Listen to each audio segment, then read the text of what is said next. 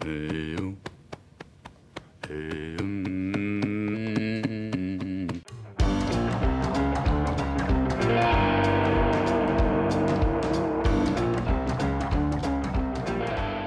está começando mais um PrimoCast, o podcast oficial do Primo Rico. No episódio de hoje, vamos bater um papo com um cara que sabe tudo sobre criação de conteúdo e engajamento de audiência. Sabe tudo. Cara, que merda de. Pô, podia ter um- Porra. uma coisa mais lendária, né? Como que assim? seja condizente com o nosso convidado, é, né? não. Tem que falar assim. Você vai falar que o nosso convidado ele sabe, Ele sabe tudo, de tudo. criação de conteúdo e engajamento de audiência. Sabe? Porra, mas que coisa mas fraca. não sabe falar com a Não, audiência, geralmente ele grita. É. e hoje temos o grande Cauê Moura, que tomou o posto de agenda mais difícil do ano. Ele conseguiu ganhar do Amoedo, olha só. Ganhou do Amoedo. Cara, seja muito bem-vindo, Cauê. Obrigado, velho. Obrigado vocês, obrigado vocês. Eu acho que a agenda mais difícil é um pouco de exagero, seria a mais desorganizada, com certeza. Inclusive, essa introdução já me deixou um pouco intimidada, porque ele sabe tudo sobre criação de conteúdo. Velho, se eu tivesse que dar uma palestra numa escolinha, eu acho que eu não conseguiria, entendeu? Eu tô aqui e não sei como, essa é a grande realidade.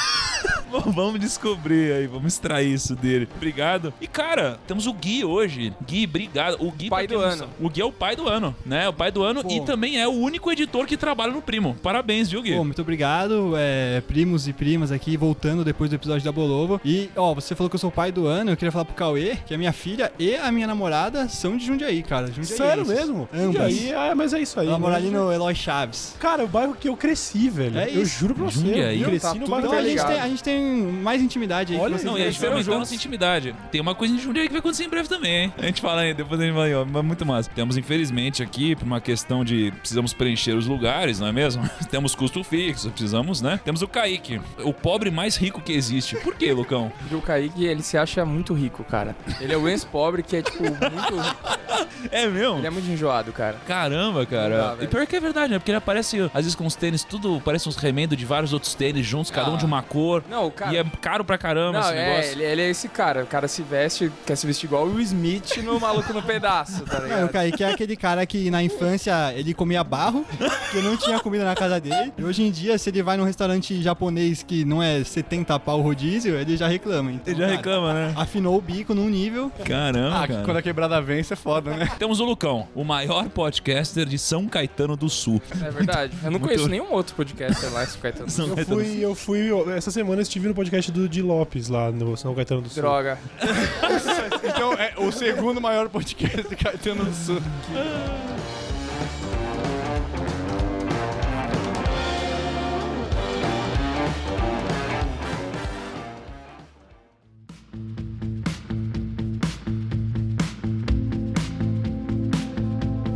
Eu sou fã do Cauê como pessoa, como, pô, consumo esse conteúdo há muito tempo. Já acabou contar umas histórias malucas aqui. Mas eu quero contextualizar por causa do seguinte: eu vejo que no mundo de hoje a internet, é, ou trabalhar com a internet, fazer um marketing através da internet já não é um diferencial. Eu acho, inclusive, que a palavra marketing digital talvez esteja um pouco errada, porque o marketing digital faz parte do marketing hoje. Não existe uma grande diferença. Hoje, Apple, cara, ela divulga muito na internet, as grandes empresas divulgam muito. Então, qualquer empreendedor, qualquer profissional precisa entender de marketing na internet também e precisa entender de produção de conteúdo, porque aqui a gente consegue captar mais a atenção da audiência e o marketing de conteúdo, a produção de conteúdo, ela é tão incrível que ela é a única propaganda que quanto mais você faz, mais o seu usuário pede pra você fazer. Ele não se enche disso daqui. Então isso é muito legal, por isso que a gente vai ter uma aula hoje, vai ser muito legal. Estamos com o Cauê e antes de a gente entrar nessa parte talvez um pouco mais técnica, eu diria assim, Cauê, eu queria que você, pô, contasse um pouco da gente, porque veja só, no seu caso, assim, quando que você decidiu que seguiria essa vida de criador de conteúdo? Desde moleque queria trabalhar com cinema, audiovisual, só que quando fui fazer faculdade, eu cheguei a prestar vestibular pra rádio e TV e acabei indo pra publicidade por uma questão também, assim, um pouco mais de, de, de praticidade, de entender que, enfim, eu era de uma família de classe média, bem média, não teria condição de fazer cinema e rádio e TV também era um negócio que implicaria uma mudança pra São Paulo e tudo mais, eu queria muito continuar em Jundiaí. Acabei indo pra publicidade com o sonho de trabalhar com filme publicitário, etc. Me frustrei demais, acabei caindo no YouTube. Por que se frustrou, cara? Cara, me frustrei porque ah, existe uma realidade muito diferente. Quando você entra no, no mercado de publicidade no interior de São Paulo, a maioria das agências elas atendem varejo básico, assim. Eu achei que eu ia dirigir comercial de cerveja, o que eu tava fazendo era panfleto de jornal, sacou? Tipo, parada total varejo, assim, o cliente mandando que alterou o preço de. Ô, esse palio 2008 aqui, tá, alterou, envia pro jornal rodar amanhã cedo. E era isso, basicamente, entendeu? Eu não tava vendo uma perspectiva muito grande de conseguir cair pro audiovisual dentro de propaganda.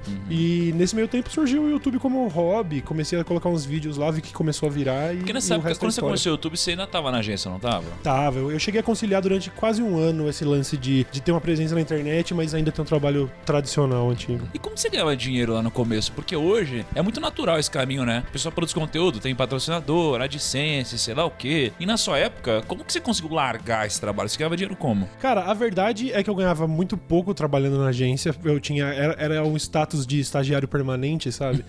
Totalmente informal, ganhando um salário mínimo e tudo mais. Quando eu comecei a fazer vídeo, era totalmente hobby, porque não existia ainda. Em 2010, o sistema de monetização, o AdSense, não funcionava no YouTube no Brasil ainda, pra, pra creators e tal, né? O YouTube era basicamente um site de vídeo de gatinho e vídeo cacetada, sacou? De hobby, começou a virar um, um lance de começar a ganhar uns trocados aqui e ali com o AdSense. A audiência foi crescendo, esse valor foi, foi crescendo e em questão de poucos meses eu tinha. é, Eu, eu, eu morava com meus pais, não tinha grandes responsabilidades com a grana e tudo.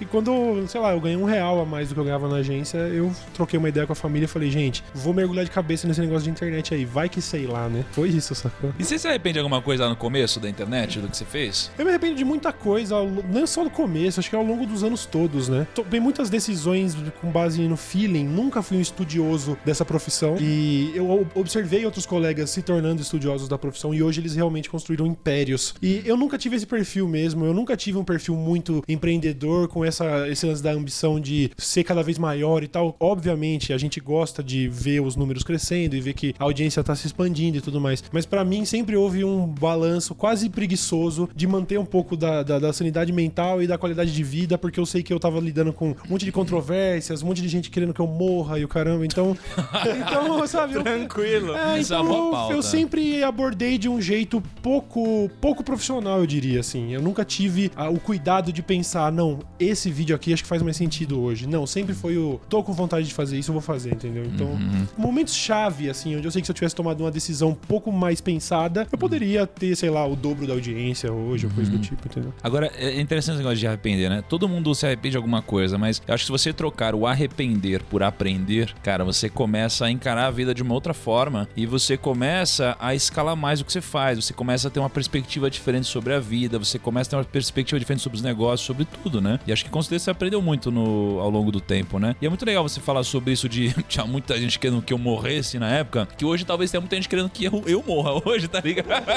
É, não melhorou. A verdade é que não melhorou pra ninguém essa questão do. Eu não vou dizer, sei lá, o ódio na internet. É, Aham. é uma realidade, né? Tá é muito fácil, né, cara? Porque a galera tem tantos problemas na vida e aí eles querem culpar alguém, querem colocar isso pra fora e colocam às vezes da, da forma errada, né? Eu fiz uma postagem até hoje, sabe que olha só, faz muito sentido pro que a gente tá conversando. Olha só, eu pus assim, ó. Eu comecei de baixo, fui garçom. Honrei dívidas herdadas por família. Enriqueci com meu próprio negócio. Invisto meu dinheiro publicamente. Tenho resultados consistentes. E ainda assim, não agrado todo mundo. Tá? Então, assim, não importa o que você faça, você sempre vai ter um grupo de pessoas que vão querer o seu mal, cara. Porque essas pessoas elas precisam culpar alguém pelo fracasso da vida delas, né? Elas vivem uma vida, às vezes, tão mesquinha que elas precisam culpar alguém por isso. Mas, na verdade, o grande culpado são elas mesmas, muitas Mas, vezes, né, cara? mas aí, primo, você acha que faz parte um pouco também é, desse seu. Que nem o Caio falou que não tinha um espírito mega empreendedor, mas, cara, pra você se manter mais de 10 anos na internet, renovando e pegando um novo, Dando certo, novos crescendo, públicos, né? crescendo e, enfim, inovando sempre, tem que ter um pouco também desse espírito de empreendedor de não ligar pras críticas ou saber quais críticas ligar. Como que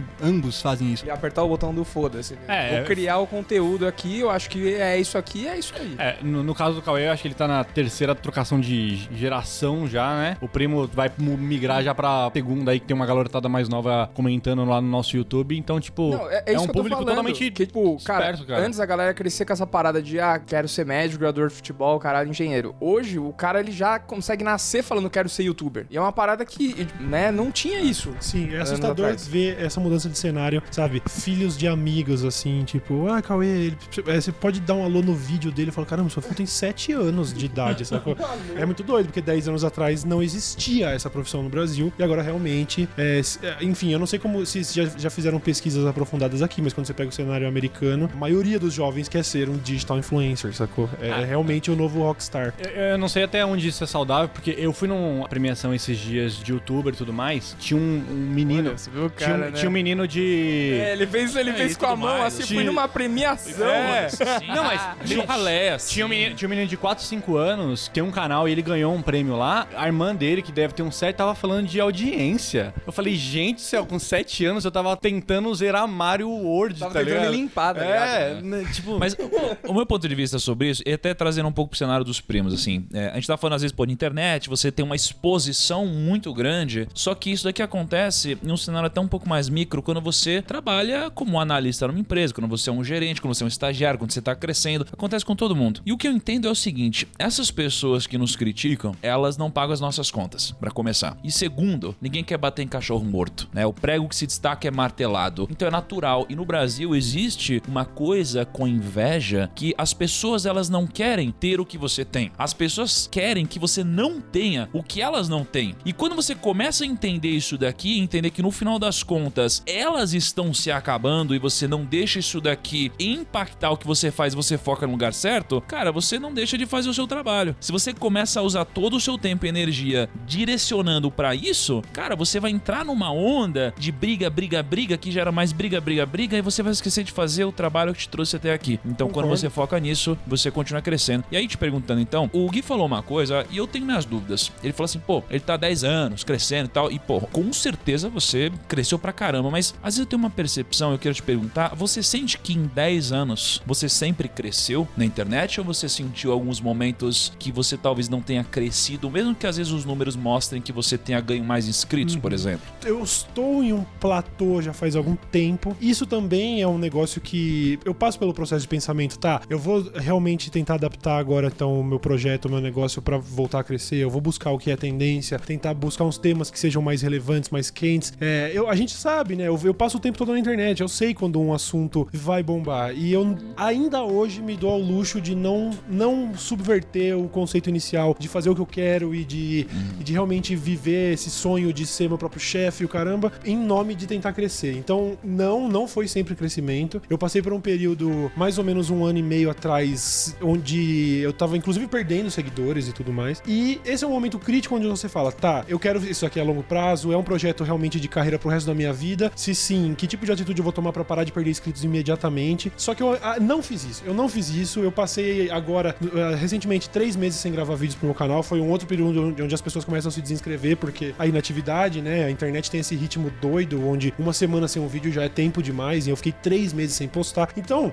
eu teve momentos de crescimento meteórico, assim, lá pras idas de 2013, 14. Eu cheguei a ganhar, tipo, 200 e poucos mil inscritos em um mês, sacou? Mas hoje é um sentimento meio de platô, assim. As pessoas chegam, muitas vão embora, e eu tô confortável com, essa com esse posicionamento atual, que eu não sei se é sustentável a longo prazo, eu não sei se cinco, mais cinco anos de platô vai re- resultar inevitavelmente numa queda irreversível e o caramba, mas eu não invisto muito tempo pirando em todo o resto. Eu realmente foco em fazer o que eu, tô, a- o que eu acredito. Ainda existe uma parada muito ideológica de tentar defender o que eu acredito. Curiosamente, ontem a gente passou por uma questão, eu não sei quando esse programa vai pro ar, mas teve uma mega polêmica lá, onde os dois jornalistas saíram na porrada, no pânico e tudo. Cara, é um assunto que é só fazer o vídeo e esperar bombar, sacou? Eu fui, gravei, eu falei pro Buba, achei que não ficou muito legal. Ele, não, deixa eu editar, dá uma olhada. Ele editou, eu olhei e falei, cara, não tá, não vamos soltar. Não, pra farmar clique, pra ganhar view, não é esse, nunca foi esse o objetivo. Não vou fazer um vídeo sobre isso e a gente não soltou. Hoje a gente tá gravando numa sexta-feira, ontem, quinta, eu sempre faço vídeo, não teve vídeo, porque eu falei, não, não é legal. Eu sabia que ia dar view, eu sabia que com isso você ganha destaque. Ó, o Cauê falou sobre. Mas não é esse o objetivo, nunca foi, entendeu? Hum. Cara, eu acho que o segredo do crescimento sustentável a longo prazo é você agregar valor de forma constante às pessoas,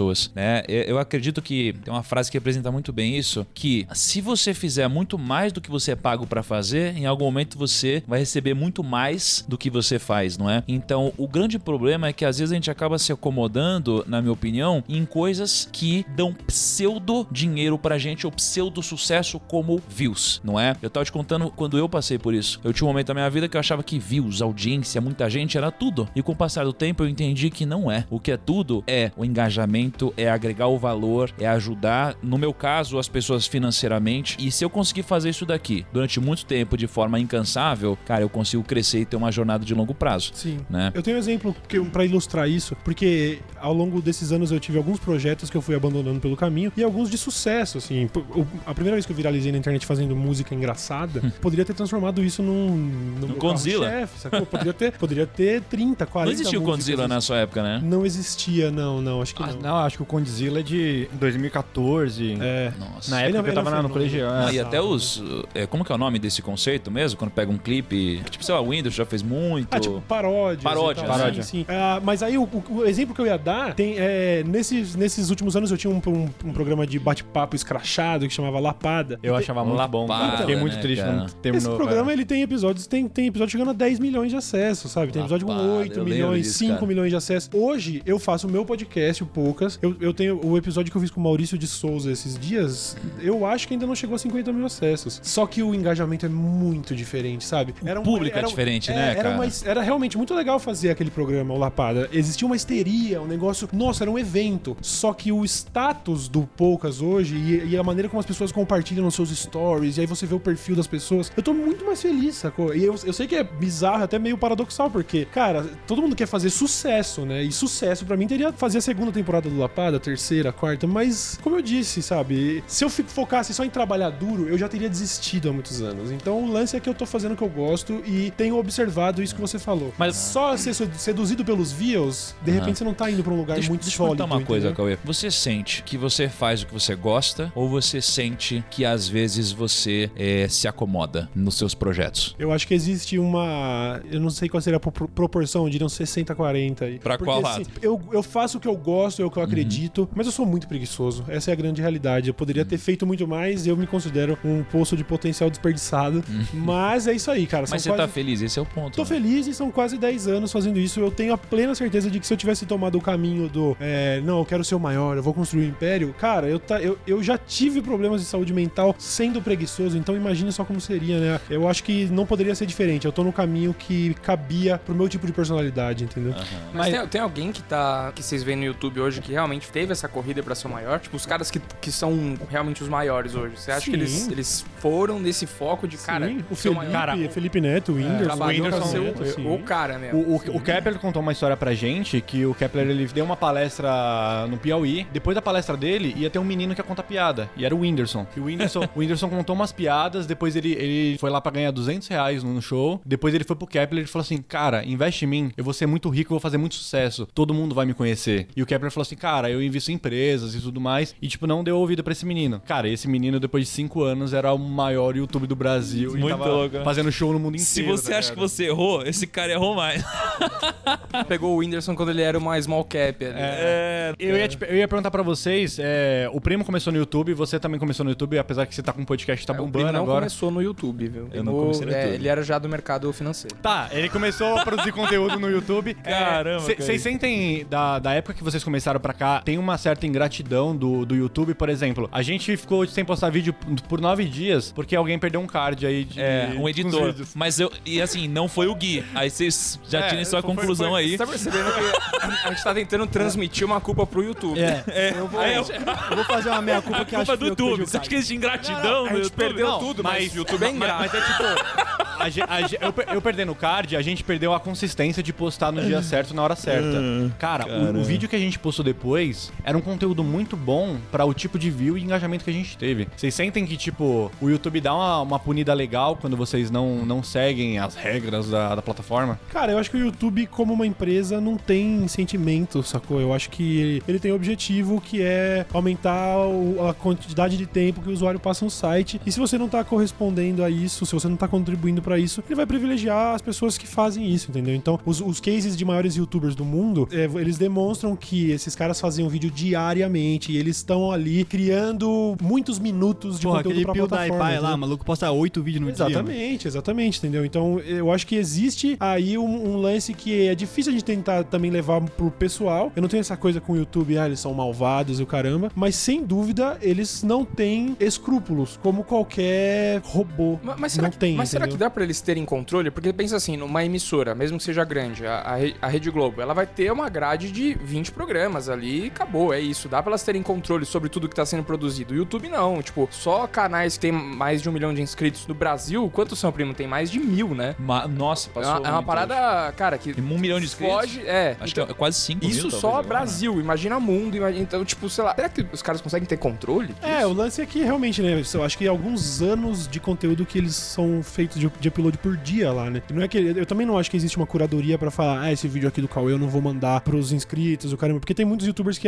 que agem dessa maneira, né? Ah, o YouTube tá me boicotando, não envia e o caramba. Eu acho que no fim das contas é isso. A gente tá tentando buscar humanidade, sentimento numa ferramenta e ela tá lá pra gerar watch time, sabe? Se a gente não tá agindo de acordo, nós não seremos privilegiados. Eu também, eu me sinto mal várias vezes, mas aí eu lembro que eu assinei os termos e condições, o YouTube nunca me contratou oficialmente. Eu tô lá enviando vídeos pra plataforma deles, entendeu? Então, estamos sujeitos a isso, né? Inclusive, eu acho que o YouTube ele é, não tá errado nisso. Ele tem um algoritmo e o objetivo dele é realmente gerar mais engajamento. Então, se você E segue ser as regras. escalável, né? O que a gente tá Ser falando agora de escalável. emissora de TV, o YouTube encontrou um- uma maneira de, cara, ser mega escalável. Tipo assim, cara, dá pra ter conteúdo infinito lá e às vezes poucas pessoas trabalhando por trás disso, né? É, e cara, e o que eu tenho que fazer com o YouTube é ser grato, né? Porque, pô, se não fosse o YouTube. O, o Kaique não é grato. né? O Kaique, Ah, né? eu o sou- eu sou- Kaique- eu sou- eu sou grato. O YouTube tá errado, né, Kaique? Não, mas tem, tem- é, que- é é que eu não, eu não entendo muita coisa do YouTube, por exemplo. É, o, o em alta é um limbo absurdo. Que Ah, às vezes. Mas aí você vai mexer no vespeiro aí, Cara, que às vezes a gente, a gente posta, a gente posta que é, conteúdo. poderia ser um podcast só sobre isso aí. E a, gente vê, e a gente vê o engajamento do nosso vídeo e a gente fala, caralho, no mínimo vai pro 10.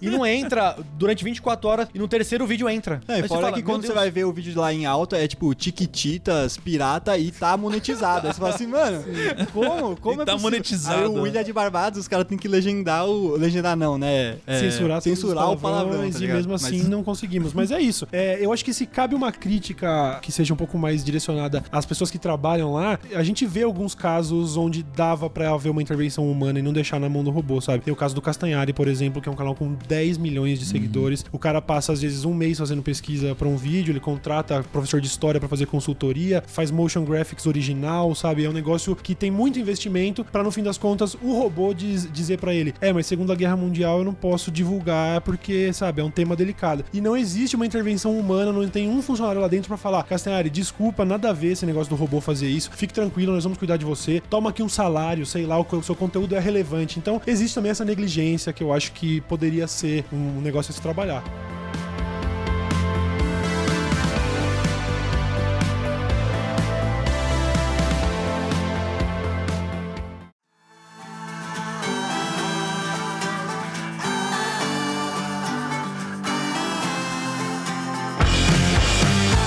Eu quero falar um pouco sobre marketing em produção de conteúdo, criação de conteúdo, então vamos falar sobre audiência, ok? Eu queria que você falasse, Cauê, pensando sempre no seguinte: poxa, os primos, em geral, eles são profissionais que a maioria deles são empreendedores, eu gostando de ser empreendedores, ou são profissionais que estão na empresa, mas eles querem crescer lá. Então eu queria que as suas respostas você pensasse muito nessa pessoa que quer trazer isso para o mundo talvez um pouco mais corporativo. Então, sobre audiência, eu vejo muitas empresas querendo produzir conteúdo, e aliás, você já deve ter visto isso. A gente pega aqui, faz um negócio com uma câmera e uns microfones. A empresa contrata um puta, uma puta agência, uma produtora gigantesca e tal, faz o conteúdo de cinema e não dá certo muitas vezes, né? Então, como engajar uma audiência, Cauê? Você que é expert nisso, cara. Cara, eu, eu digo, né, uma questão muito de feeling. Como eu disse no começo, se eu tivesse que palestrar a respeito disso, eu não saberia. Que- a, a minha percepção, que eu acho que é um, um erro que muitas grandes empresas cometem, é o lance de entender qual é realmente a demanda, entender que o público, é, dentro do contexto do conteúdo que ele tá criando, como isso vai se conectar com o público, se vai existir realmente um negócio que vai cativar e muitas vezes só formato e de ser super polido, gravado com câmeras RED num mega estúdio. Não é isso. A gente tem o caso do Whindersson gravando com uma GoPro na laje, sendo o maior youtuber do Brasil, entendeu? Então, eu acho que o grande erro talvez seja investir energia em, forma- em formato, em, sabe, em açucarar o seu conteúdo e perder realmente a parte humana, sabe? Entender como eu me conecto com a audiência, sabe? É, eu tenho números hoje que, comparados a outros youtubers, são números moderados, mas existe um engajamento muito grande, as pessoas amam muito. Hoje, negócio, quais são os seus números, Cauê? Hoje eu tenho 5 milhões de inscritos no YouTube, 5 milhões, 5,1 milhões, que é um número que já tá assim, há nem sei quanto tempo, parei até de olhar. Tem os, enfim, as- os outros seguidores nas redes sociais são um pouco menores. Hoje a gente, média de audiência, acho que são uns 8 milhões de, de acessos por mês ali no, no YouTube. Quantos views você tem acumulado já, hein? São, acho que 550 milhões. 550 milhões, É. cara. Caramba. Eu acho que é isso, cara. É, eu- Aham. funcionou porque as pessoas gostam de. Existe um carinho, existe um realmente a sensação de estar falando com um brother. Então, Uhum. talvez levar isso em consideração. O lance de tentar se conectar com a audiência É. de maneira mais íntima do que realmente tentar Uhum. dar pra ela aquele formato, aquela coisa mega polida. Porque isso também cria um afastamento, né? Sabe? Uhum. A diferença do que, o- que o YouTube fez com relação à TV é realmente mostrar que somos nós criando conteúdo pra nós mesmos e tal, Uhum. sabe? E, e existe aquela coisa de o, o ator da Globo ele tá num pedestal ainda, aquela coisa inalcançável, inatingível, sabe? Eu me lembro, eu nunca me esqueço, uma vez eu estava na fila do, do, do aeroporto da segurança, tava eu e o Zeca Camargo.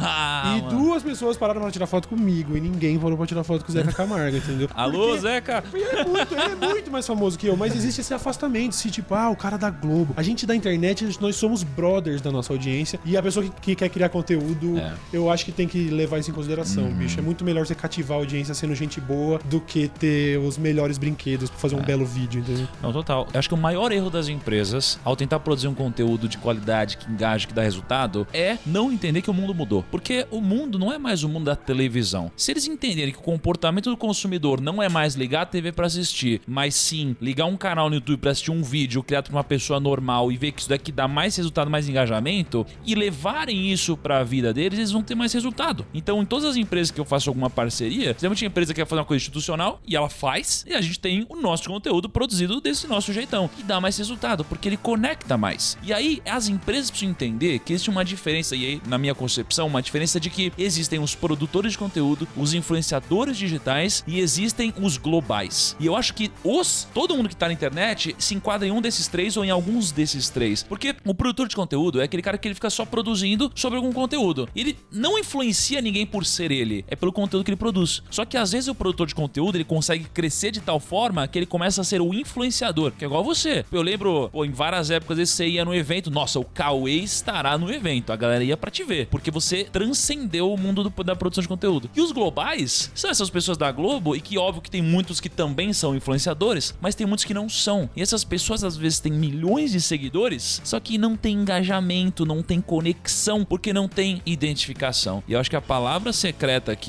pro sucesso na produção de conteúdo é identificação. É isso, concordo com você. Tem criadores que têm muito menos audiência do que eu, mas que se relacionam com a sua audiência com um engajamento muito maior que o meu, entendeu? Você consegue ver isso na prática. Pessoas que conseguem parar um shopping porque vai ter lá, sei lá, um tutorial da blogueira tal. E por quê? Porque ela é mega talentosa e porque o vídeo dela é maravilhoso? Também, mas principalmente porque ela se Porque conectou ela é com essas pessoas. E aí não tem, não tem um apelo maior pra tirar uma pessoa de casa, pra ir pro shopping comprar um produto e conhecer É. a menina, do que saber que eu tô encontrando uma pessoa que eu gosto. Então não necessariamente que eu admiro por ser um baita criador, mas que principalmente eu gostaria de dar um abraço e conversar, entendeu? Você acha que dá pra treinar essa identificação? Você dá pra você com o tempo melhorar? Você é uma pessoa que não era boa em conectar com a sua audiência, você consegue treinar, evoluir isso daqui ou não? Eu acho que dá pra traçar um paralelo com o mundo do entretenimento em geral, com a música pop, por exemplo. De tempo em tempo você vai ter as pessoas que você sabe que ela é um- uma natural, assim, né? Ela nasceu pra aquilo e ela é carismática e ela é boa, mas existe uma mega indústria por trás criando esses ídolos. Então, acredito que sim, eu acredito que cada vez mais vai ter gente prestando atenção nesse marketing de influência e tudo mais e desenvolvendo em laboratório essas novas figuras. Ainda acho, tenho uma visão um pouco mais conservadora com relação a isso, que nada substitui o talento. É, Acho que quando você sabe, fica mais fácil. Mas o que eu entendo também é que quando você entra na internet, muitas vezes você não você tem uma hipótese de com quem você vai falar. E com o passar do tempo, você começa a perceber nos analytics, por exemplo, olhando para os dados, que você tinha uma hipótese que não faz sentido. Você tá falando com outra audiência, na verdade. Então o que eu entendo é que você às vezes dá um tiro de canhão, só que depois você analisa dados e quando você analisa dados, você sabe exatamente quem se interessou por isso. E você começa com a mira de raio laser a produzir um conteúdo que agrega tanto valor para essa audiência que a sua conexão vai ser no maior nível possível. É, acho que YouTube ou podcast e tudo mais, você consegue um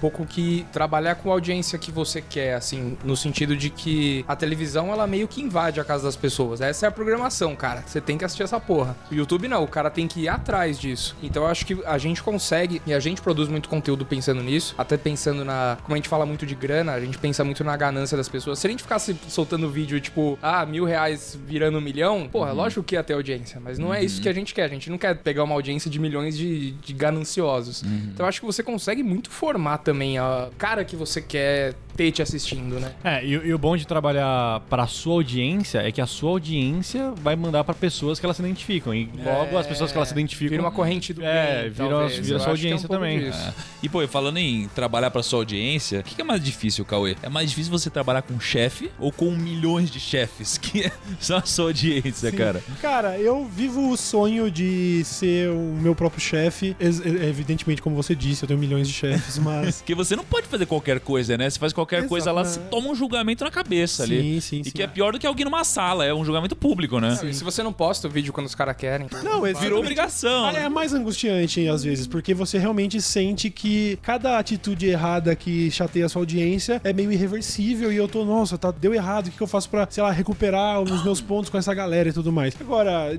tem momentos em que dá uma saudade de estar dentro do ambiente corporativo onde existe uma estrutura e, e as coisas são menos, ca- menos caóticas, né? Porque eu acho que muito por causa desse meu perfil de fazer o que eu quero e não buscar, é, sabe, me estruturar e ser uma grande empresa, é tudo muito caótico. Então eu não sei exatamente o meu planejamento pra janeiro. Caramba. Isso é complicado. Às vezes eu sinto muita falta de ter um chefe. Mas se eu tivesse que escolher, eu escolheria todas as vezes ter milhões de chefes, com Tem certeza. milhões de chefes. Massa. Cauê, como que você ganha dinheiro hoje, cara? Ó, hoje, basicamente, a verdade é que a internet chegou num ponto em que as, as figuras influentes, as pessoas que estão expostas, acho que o mercado publicitário explica como um influenciador ganha dinheiro, porque onde há audiência, existe o interesse da marca de entrar. Então, existem várias frentes para monetizar o seu conteúdo. Hoje eu ganho dinheiro com a própria plataforma do YouTube, o AdSense, eu ganho dinheiro com a minha loja, eu ganho dinheiro fazendo parcerias, essas campanhas publicitárias que podem ser veiculadas no meu Instagram, às vezes no meu YouTube. Eu ganho E dinheiro. que inclusive é só mandar um e-mail aqui pra mim no tal, tal, tal. tal né? Isso, entra lá. mete um.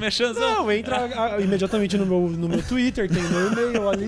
A Camila vai falar com você e te atender muito bem. E existem. e- Então é isso, sabe? Acaba, A gente acaba compondo a renda com várias pequenas ações esporádicas em plataformas diferentes, parcerias com marcas e tudo mais, entendeu? Hoje também ganho dinheiro com streaming de, de jogos. Eu tenho um Você contratinho. tá na Twitch? Não, eu estive durante um ano, mais ou menos, na Twitch. Aí o Facebook Gaming começou a crescer agora no Brasil e começou a roubar talentos de outras plataformas de- com, com propostas que realmente faziam sentido a gente. Mas você manda um LOLzinho ou não? Não manda um LOLzinho, Puta, cara. mano. Eu sou um profundo admirador dos esports, mas o LOL é pra- o único dos grandes. Mano, o é- LOL e o Dota. cara, Ah, É coisa de jovem demais. Não, é não, uns Mas, mas, não, mas pode falar. O, o Cauê joga um jogo de velho que, que eu adoro. Que é, cara, é aquele jogo que você monta as coisas, tipo, monta uma casa. Eu, eu Ah, adoro. que isso. Cauê? Cara, pra mim, streaming de noite jogando videogame é um momento de descompressão, entendeu? Eu não gosto nem de jogar jogos de tiro mais, nada. São só jogos relax. Então, sim, eu tenho jogado esse House Flipper, onde você compra uma casa e reforma e revende. É É, muito é, legal. é, muito jogo legal. sem responsabilidade. Total, total. Mano, eu tô Sem assim, eu tô querendo jogar videogame sem responsabilidade. Quando eu vou jogar um jogo, é o jogo mais imbecil do Oh, o. Kaique, ele me apresentou um jogo on- ontem, ele, ele Da falou a fazendinha, seguinte, eu falei parece assim, minha não, mãe. Porque eu tenho Mostra uma como ele vendeu. Ele vendeu assim, e eu comprei, eu comprei, olha isso. Falou assim, não, porque eu tenho a minha fazendinha aqui, e eu também posso minerar, mas eu também posso bater nos monstros, aí eu tenho que, tenho que dar em cima das minas, aí eu tenho que lembrar também da- do aniversário das pessoas, se eu não der presente, elas ficam bravas. E se eu quiser, eu posso virar um mago. Eu falei, mano,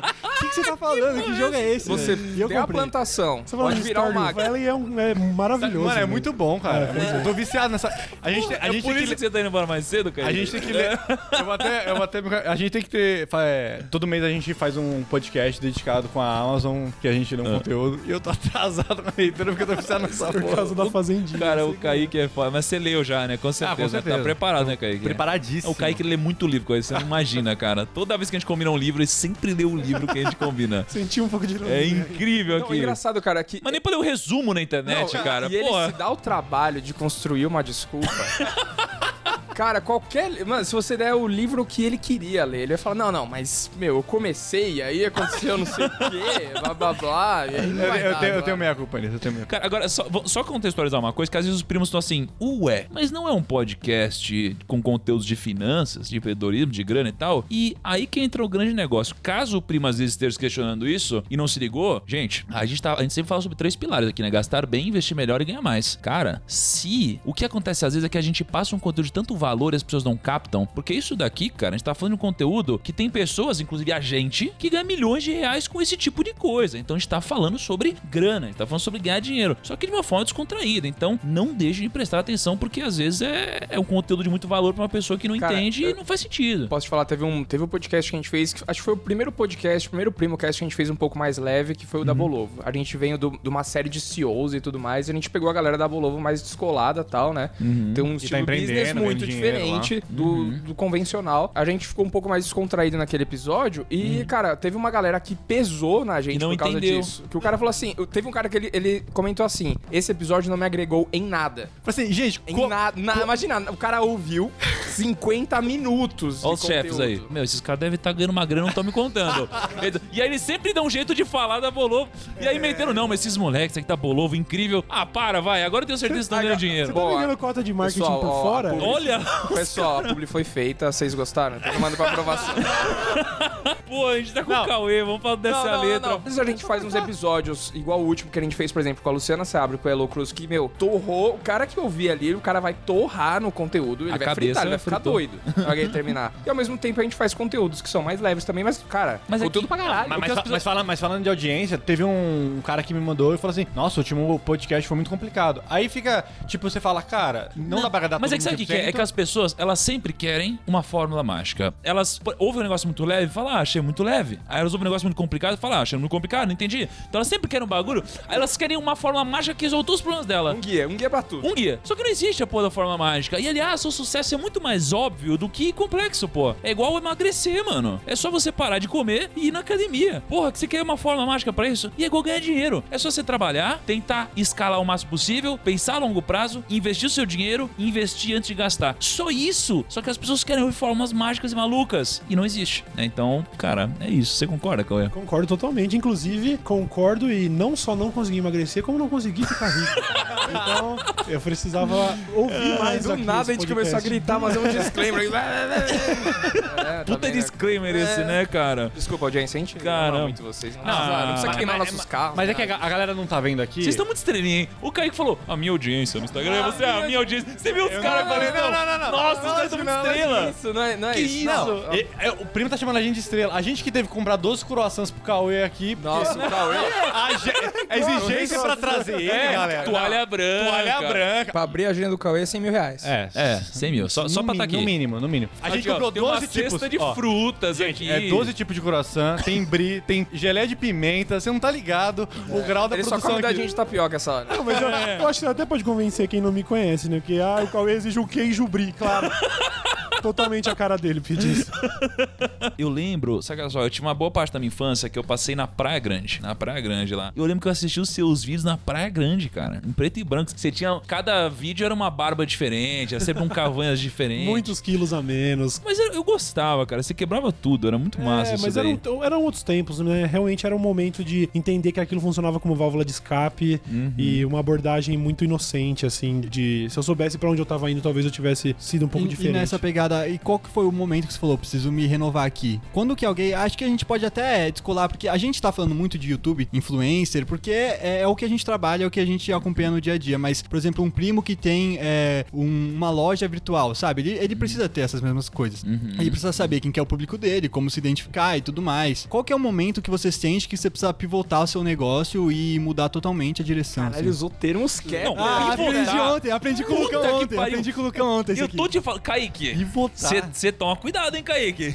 Você tá sentindo isso? Você tá sentindo, Lucão, não? Não, é que Tá é, sentindo? por quê? Porque o Gui, ele realmente lê os livros, né? Então ele lê o Ah. livro do Kepler, Ah, ah, ele sabe o que é super- pivotar o O negócio. Kaique tá se sentindo meio ameaçado agora só, que só- eu sei. só vou falar uma coisa, eu esqueci meu livro pra ler. Eu falei assim, ah, acho que eu vou pegar o do Gui emprestado. Tava lacrado ainda. É porque o Gui é Olha, já colecionador. quer queimar o outro, É você que a viu? minha desculpa é melhor. Eu falo assim, pô, que minha filha tá passando mal. Eu, tá ligado? eu jogo é- essa, ele é jogo colecionador, emocional. ele compra o livro e não, não abre a embalagem.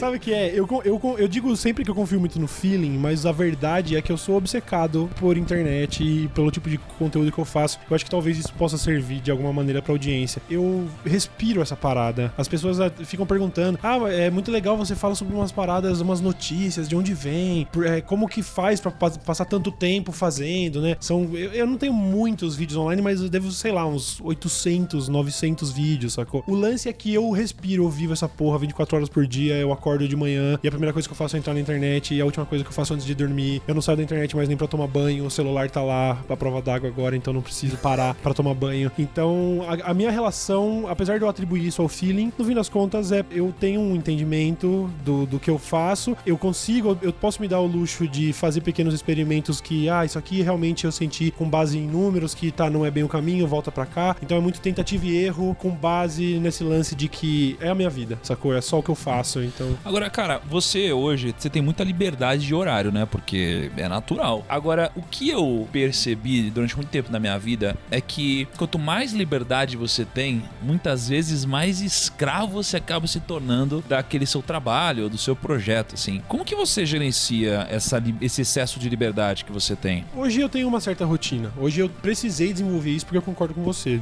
É, Essa situação, como eu disse, é muito caótico pra mim. Eu precisava de algum tipo de, de organização pra poder ser produtivo. Então hoje eu tenho um estúdio onde fica lá o Bulbasauro, meu parceiro, e minha assistente a Camila. Cara, por que, que eu perdi a Bulbasauro? O mano? apelido dele é Bulbasauro porque o João Kleber tinha um cameraman chamado Pikachu e eu falei, eu também quero um Pokémon. Também quero ter meu É, Pokémon. é literalmente isso. Eu falei, falei, André, você toparia? Quer, quer escolher seu Pokémon? Posso escolher? Aí, não, pode sugerir. Eu falei, Bulbasauro, então. Então eu tenho, eu tenho a rotina, sacou? Eu tô no estúdio no mínimo três vezes por semana, às vezes mais, mas assim, a gente tem feito três vídeos por semana pro meu canal principal, então eu tô lá toda terça-feira, toda quinta-feira e toda sexta. Ah, Saindo, saindo daqui agora da gravação do podcast, eu tô indo pro estúdio gravar o meu vídeo que vai sair sábado. Eu tenho a rotina de gravação do Ilha de Barbados, eu tenho a rotina de gravação do Poucas, toda segunda-feira eu tô lá no, no UOL apresentando. Então, foi só aí que eu consegui. Pô, eu, eu, apareço em pelo menos seis vídeos diferentes por semana na internet, sabe? Tem- Caraca, velho. Acho que até mais. São dois do Ilha de Barbados, três do meu, um do Poucas. É, basicamente são isso. Caraca. Cara, você falou que você tem uma loja, né? Uma loja virtual, que é um, tem um e-commerce, né? Eu tive ao longo desses anos diversas propostas, possibilidades de me associar a, a empresas que já fazem isso. Tem grandes empresas já que atendem dezenas de youtubers e outros criadores que viabilizam isso. O criador simplesmente entra com a sua influência e a empresa cuida do resto. Eu, quando criei a minha loja, eu criei um negócio totalmente independente. Foi um negócio meio loucura porque eu não tinha ideia de como seria o resultado e foi assustador porque a demanda por esses produtos foi muito maior do que a gente conseguiria atender no começo. Assim, a gente teve que colocar familiares pra fazer plantão de embalar produto porque a gente vendeu tanto que não dava, sabe? A gente não fazia ideia de como ia funcionar. A gente tinha era, era um negócio tão dimension, foi tão é, é, foi dimensionado de maneira tão errada, tão equivocada que a gente não tinha sequer um, assim, um site próprio com um servidor escalonável, coisa do tipo. Era simplesmente uma parceria com umas dessas plataformas de e-commerce onde você cadastra seu site e lá paga 30 reais por mês. E a gente lançou, e depois de lançado o site que dizia que não tinha limite de tráfego, foi- nós fomos convidados a nos retirar. Porque ele falou: então, uma coisa é, entendeu? A gente tá aqui para pequenos empreendedores, você já, já não comporta. Então a gente teve que buscar uma, uma estruturação, e aí aumentamos a equipe. Em algum momento a gente trabalhava em oito, oito pessoas só pra cuidar da loja e tudo mais, sabe? Um negócio totalmente independente. Hoje, o meu pai é quem gerencia a parada. Eu sou muito mais garoto propaganda do que qualquer outra coisa. Ele é quem tá por trás de negociação com do- do- dos fornecedores, ele cuida do site e tudo mais. Minha irmã faz atendimento. Mas como e funciona o tudo negócio assim? Você tem uma loja, você tem produtos que ficam armazenados, estocados, você tem alguém que cuida do atendimento, como que envia esses produtos? Criação, né, cara, das Criação estampas. da tudo mais. estampa. É, o, o- a parte da criação das estampas é um pouco mais simples, porque já existe uma série também de, de- de ilustradores, que tem um baita know-how já em como fazer uma parada que vai virar estampa, né? Então tem toda uma limitação técnica da quantidade de cores e tudo mais. É só realmente trocar figurinhas, às vezes você tem um briefing básico, os caras apresentam ideias e é isso aí. A, a- a gente tem dois formatos, um deles, dos nossos produtos que já são consolidados, nós temos estoque. A gente tinha antes, alugava um espaço grandão, enorme e tudo mais. A gente conseguiu transportar isso para cortar custos e tal. Hoje fica até na casa dos meus pais, isso mesmo, um- uma parte ali da casa reservada a estoque de produtos. E quando fazemos lançamentos, trabalhamos ali com um modelo de, de pré-venda para poder dimensionar e tudo mais. A gente já quebrou a cara algumas vezes com o lance de tentar estocar antes de lançar um produto e a gente tem uma expectativa que não foi correspondida. Tomamos uns prejuízos meio bizarros aí e tal. Eu já tentei fazer, transformar isso num modelo de negócio para oferecer para outros youtubers. Então eu fiz durante o período a loja do Júlio Cossielo, eu fiz a loja do Lucas Inutilismo, eu fiz a loja do Pipocando. E aí a gente percebeu que da maneira como a gente trabalha não funcionava muito bem. E hoje o que a gente tem, depois de quatro anos de loja, é uma operação um pouco mais moderada, porque naturalmente não existe o mesmo, a mesma demanda de quando ela foi lançada, onde esse produto era uma mega novidade e tudo mais.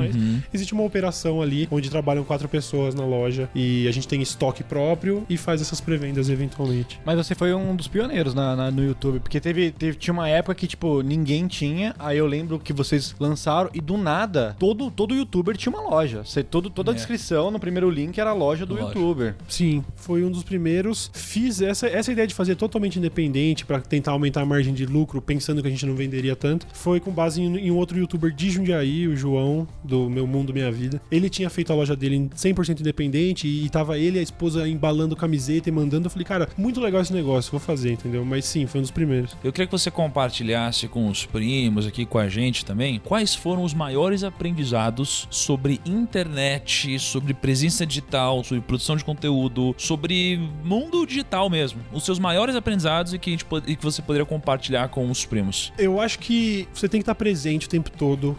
Realmente, aquele ditado do quem não é visto não é lembrado. A internet supera muito rápido, desde os, desde os seus maiores, seus maiores erros, mas os seus maiores acertos também são superados muito rapidamente. Você não pode tentar viver, é, sabe, olhando pra um projeto que deu certo e achar que você vai conseguir tirar leite de pedra pra sempre. Tem que sempre estar lá. Como eu disse, eu, eu vivo e respiro isso e é por isso que eu consegui passar 10 anos produzindo conteúdo. Eu acho que essa maior, maior questão é essa. Se você tem um negócio na internet, se você quer ter uma presença digital, tem que ser constante. As pessoas vivem na internet. Como você disse no começo, a gente não separa mais marketing digital de marketing offline. As próprias agências de propaganda já, já fundiram há muito tempo esse negócio de o que é criação pro ambiente digital e o que é criação tradicional. A criação tradicional hoje já envolve o digital. Então, se você não estiver online 100% do tempo, alguém vai esquecer de você. E essa pra mim acho que é a maior lição, é entender que internet é arte. Eu, eu me considero um artista apesar de fazer, sabe, é como se fosse pop art, né? Cultura popular, a gente tá lá criando coisas que são apreciadas. Eu, eu, eu sei que existe aí um talento de comunicador e tudo mais, mas se eu não estiver diariamente na internet, o próximo criador vai, vai, vai tomar o meu interesse na, na, na cabeça de alguém da audiência, entendeu? Acho que isso é o mais importante. Estar presente sempre. Estar presente, você tem que estar lá. É o Você que a gente tá fala lá. de não existe oportunidade perdida, né, cara? Se você não aproveitar, alguém vai aproveitar. É, é isso mesmo. Se você não aproveita, alguém vai lá e, e pega o seu espaço. Porque hoje é aquilo, né? A nossa briga não é o nosso concorrente do nicho. É o gatinho na internet. É a briga por atenção, né? É o que acontece hoje, né? E às vezes o, o concorrente do nicho até ajuda, porque às vezes a gente não conseguiu impactar a pessoa, o cara conseguiu impactar e logo ele vem pra nossa audiência também, porque a gente agrega o mesmo valor que a pessoa que trouxe ele. Acho que um, um dos meus maiores aprendizados na internet talvez tenha sido algo que veio da raça, que foi quando eu comecei a produzir conteúdo. Quando eu comecei a, a produzir conteúdo, eu entendi que o conteúdo não é o primordial. O contexto é o primordial, que é o que você falou. né? A gente produzia conteúdo sobre previdência privada e ninguém assistia o nosso conteúdo, e era um puta conteúdo de qualidade. E aí eu comecei a produzir conteúdo sobre tesouro direto. E aí as pessoas começaram a assistir na época, porque esse era o contexto de interesse nacional. Então, se você pega o contexto correto e você produz um conteúdo de qualidade, putz, você mantém essa audiência no longo prazo. Então, esse trabalho de você sempre estar atrás do contexto e utilizar esse contexto como uma isca para mostrar um conteúdo de qualidade, eu acho que ele é muito importante e faz, cara, você ter perenidade nos seus negócios, né? Acho legal, sim. Tentar identificar realmente, às vezes existem lacunas de conteúdo, assim. Você vê alguma oportunidade surgindo, às vezes fazendo até um cross de outras paradas paradas, sei lá, as pessoas estavam acostumadas a ver vídeo de culinária e a ver unboxing de produtos. Mas e o unboxing de deliveries de culinária? Isso virou conteúdo agora, tem vários canais fazendo isso. Então é realmente identificar que a pessoa que chega em casa vai querer ver na internet quando ela estiver relaxando. E às vezes é, é, como você disse, é uma parada um pouco mais superficial, mas que vai trazer a, a atenção e a partir do momento que você tem a atenção dela, você consegue viabilizar uma série de outras coisas, né? Exatamente.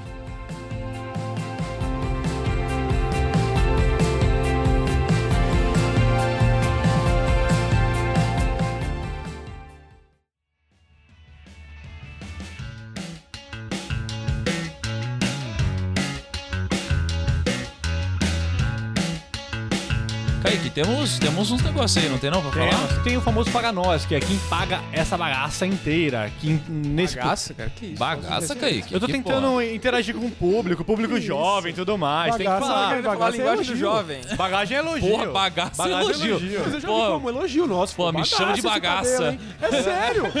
O Cauê tá inventando um termo. Não, não, não.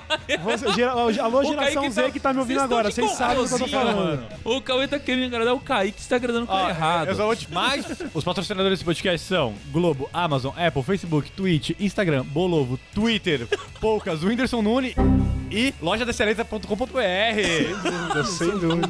O, o, que, Whindersson que, que é esse cara aí, esse Whindersson, O Whindersson Nunes? Nunes. Bugou, né, cara? Eu dei uma bugada. Você tá esquecendo as coisas ultimamente, né, Kaique? bugada, deu uma- Ca- Cauê, como que faz pros primos que não, sei lá, ou que não te conhecem, ou que não te seguem? Porque sabe o que acontece muito também que eu tenho visto? As pessoas às vezes te conhecem, às vezes me conhecem, mas não te seguem às vezes. Mas nunca viu nada do Sabe? cara, né? Às, ou às vezes nunca viu nada, Não, só, tipo, nunca acompanhou nada do conteúdo. Ou às vezes te segue numa outra rede social. Tipo, no nosso caso, pô, muita gente segue no YouTube, aí não conhece o podcast às vezes, entendeu? E tem muita gente que ouve nosso podcast, conhece a gente, mas não, não segue a gente no Instagram. Então tem esse tipo de coisa, né? Uhum. Onde que as pessoas te encontram hoje, principalmente? Cara, nas redes sociais, procurando por Cauê Moura, estou lá. E dos projetos, se você quiser procurar especificamente, temos o Ilha de Barbados, onde estamos lá duas vezes por semana com o PC Siqueira e Rafinha Bastos falando groselha. Ah, Não fala mais disso, porque os- a galera aqui do time, pelo amor de Deus, Eles só falam da Ilha de Barbados. a gente podia. A gente Você viu podia que os caras falam Ilha de Barbados? não, a gente podia Ah. fazer. um- A gente tinha que fazer um primocast com. Não, a gente tinha que Boa. fazer um Ilha de Barbados sobre, sei lá, educação financeira e receber você. Ia ser legal. Então, ia, ser, ia ser massa. É, ia é ser massa, E louco. não, mas eu de verdade eu queria fazer um podcast sobre isso porque seria o mais honesto possível. Eu realmente sou um profundo leigo e eu consegui ao longo de 10 anos ganhar uma bela grana e eu não tenho dinheiro, sacou? É sério. É Caramba. sério. Quando eu fui, eu fui me divorciar, fui fazer em 2015, fui fazer le- de bens e eu falei, nossa, eu tenho Separar dinheiro. os Você bens. pensão? Não, meu, Separar os bens. Pô, não É, eu falei, ah, nossa, eu tinha um dinheiro. Quer dizer, tinha, né? Caramba, então eu sou muito legal, eu gostaria de receber. Então, tem também o Poucas, meu podcast, tá nas plataformas de podcast, também no YouTube. Em breve, Thiago Negro vai ser o convidado lá. Eita, então fica com essa daí, primo. Segue lá o Poucas. Cê- cê- Tá. Lá nesse podcast você vai ver o primo transforma o Cauê Moura num futuro milionário? Tomara. Pô, olha lá. Não, Zé, deixa eu rico. Na moral, deixa eu rico. Deixa eu Por rir. favor. Às vezes ele, ele é milionário, mas isso não quer dizer que é rico, né? Às vezes a riqueza pro Cauê é bilionário. É, Ah, às vezes pô, o Cauê tem. Não, eu não Não, tenho dinheiro, porque pra ele para Não, pra mim é que eu outro. queria, eu queria me aposentar daqui 10 anos. 10 anos? 10 anos. Cara, não. Eu não. também. Não, não, não, não. Lançar Não, desafio? não desafio. Desafio. Não, Eu 10 vou lançar anos. um desafio. Mas o Cauê tem que seguir tudo. Em 4 anos, no máximo, você estará aposentado. 4 anos. Em 4 anos. Ou seja, o que é estar aposentado? Não é parar de trabalhar, é você fazer o que você quiser. Ou seja, trabalhar por opção, não por obrigação. essa- A tal independência Entendeu? financeira. Em 4 anos. Você topa essa daqui, Nossa, galera? com certeza. É? Com certeza, vamos nessa. Mas, ó, ma- ma- assim, topar é uma coisa, agora pagar o preço no caminho é outra. Não, vamos Você nessa. tem que estar disposto a isso daqui. Eu preciso pra ontem eh, aprender a fazer isso. Mas, mas não, mas não é que a gente vai aposentar o Cauê, gente, que ele vai parar de fazer vídeo daqui a 4 anos. Vamos explicar. É, é, o pessoal vai primos, pegar calma. a gente na rua e dar um pau na gente. Ó, Os caras vão aposentar o Cauê, tá lá. Eu assisto aqui toda semana, os caras agora não vai ter mais, não sei o que lá. Vamos é fazer isso. isso daí, quatro anos. Depois a gente vai sentar aqui no bastidor, vamos fazer uma coisa massa, então, Cauê. Vamos fazer um quadro no YouTube, aposentando youtubers. E Eu acho que isso ia ser muito bem, porque tem muito youtuber aí que tá ganhando uma grana e tá fazendo umas cagadas. E tem uns que a gente podia aposentar à força, né? Você vai aposentar agora. Você não vai gravar mais. Chega, chega, acabou. Acabou? Tem, tem dinheiro? Não, não tem dinheiro. É só pra parar mesmo. Acabou, Chega, acabou. acabou, acabou. Não, mas sabe que tem isso, né? A galera acha que é só ganhar dinheiro, né? Mas não é, porque, primeiro, você, por exemplo, o cara já ganhou muito dinheiro, com certeza. E você tem gente que ganha na Mega Sena, você tem jogador de futebol, isso tem vários casos, reality show. A galera quebra muitas vezes. Sim. Porque o problema não é só ganhar dinheiro, você precisa trabalhar vários pilares, né? Não, é, não são só esses. Então é isso aí. E aí, como que faz? Tem uns. Tem um outro Instagram, tem? Tem um... dois, tem dois. Dois, O é seu o- que você nunca O fala. meu. Você nunca fala. Caramba. Ô, primo, vamos fazer um negócio, um teste aqui, ó. Primo, se você não me segue ah, no Instagram. Começa a me seguir no Instagram, thiago.negro, mas vai na minha última foto e, bola- e bota uma hashtag pra eu saber que fez sentido. Qual hashtag aí? É, vim do Primo Cast. Vim do Primocast? É, vim do Primo Cast. Vim do Primocast. Pra eu saber de fato se você veio daqui, isso é muito importante pra mim. Eu, Métricas. eu adoro que todo final de programa a gente faz uma, uma, uma caralhada de tarefas que o cara tem É. que fazer nessa maneira. Fudeu. Faz a hashtag, Olha, o cara vai não lá, vai- vai pra lá, volta. Tava indo pro trabalho, puta, deixa eu voltar pra casa aqui, né? Fazer tudo que a gente pediu pra ele O cara ele fazer. imprime assim e fala, mano, eu tenho pelo menos 10 coisas pra fazer no final do To-do programa. list. sim. Agora, agora Não, mas tem mais um último to-do list. Qual que é? Onde? tem o Primo Ponto Rico. Puta, esse daí. Que vai estar a thumb desse podcast, Ai, que meu você vai poder ir lá Deus. e elogiar. E a pra thumb, caramba. gente, a thumb agora, vocês viram como que a thumb tá ficando legal? Porque o Gui tá mexendo nisso. eu, Ah, eu fazia, olha uma, ali, eu tem fazia umas sempre um- thumb, a- às vezes a ideia é legal, mas a execução saía desgraçada. Só- Fala, O último podcast que saiu agora com a Elo e com a Luciana, eu tive que ajudar o Gordão no, no- na O Gordão? thumb. Quem- quem que é o Gordão? Gordão Conta é pra o Lucas, audiência aí. é o nosso apelido fudeu. carinhoso aqui. Não. Gordão e dono do Sabe qual que era hot a dog thumb, do Lucão, Primo? filho? Não. O primo, a thumb era você na Fleury. Aleatório, Porque sem é sentido small nenhum. cap, aí eu... Aí eu Mas que que... A Fleury é uma small cap? Não é? A gente falou Que disso. isso? Você já viu, foi no Fleury? Você viu o tamanho Eu daquilo? não vou no médico, eu não acredito em médico. É uma small cap Fleury, cara. Desculpa, então não era... Então ainda bem... Bom, ainda bem que eu passei por. Cara, a gente gravou um vídeo visitando o Fleury. Você assistiu? Assisti. Assistiu Ele foi meio. Ele foi meio. Ele hesitou nessa resposta. E o pior, teve, teve um outro podcast que acho que eu, Desculpa. eu fiz a thumb do, do, do primo com, com ser base, aí ele esqueceu de pegar a thumb e fez, tipo, você no meio do mato. Aí eu falei, meu Deus do Como céu. Assim? pessoal gostou. O pessoal... Cara, É, é porque... você é louco, mano. Não, é... Você encerra esse podcast. Pois é, agora. Tchau, gente. Até a próxima segunda-feira. Um abraço.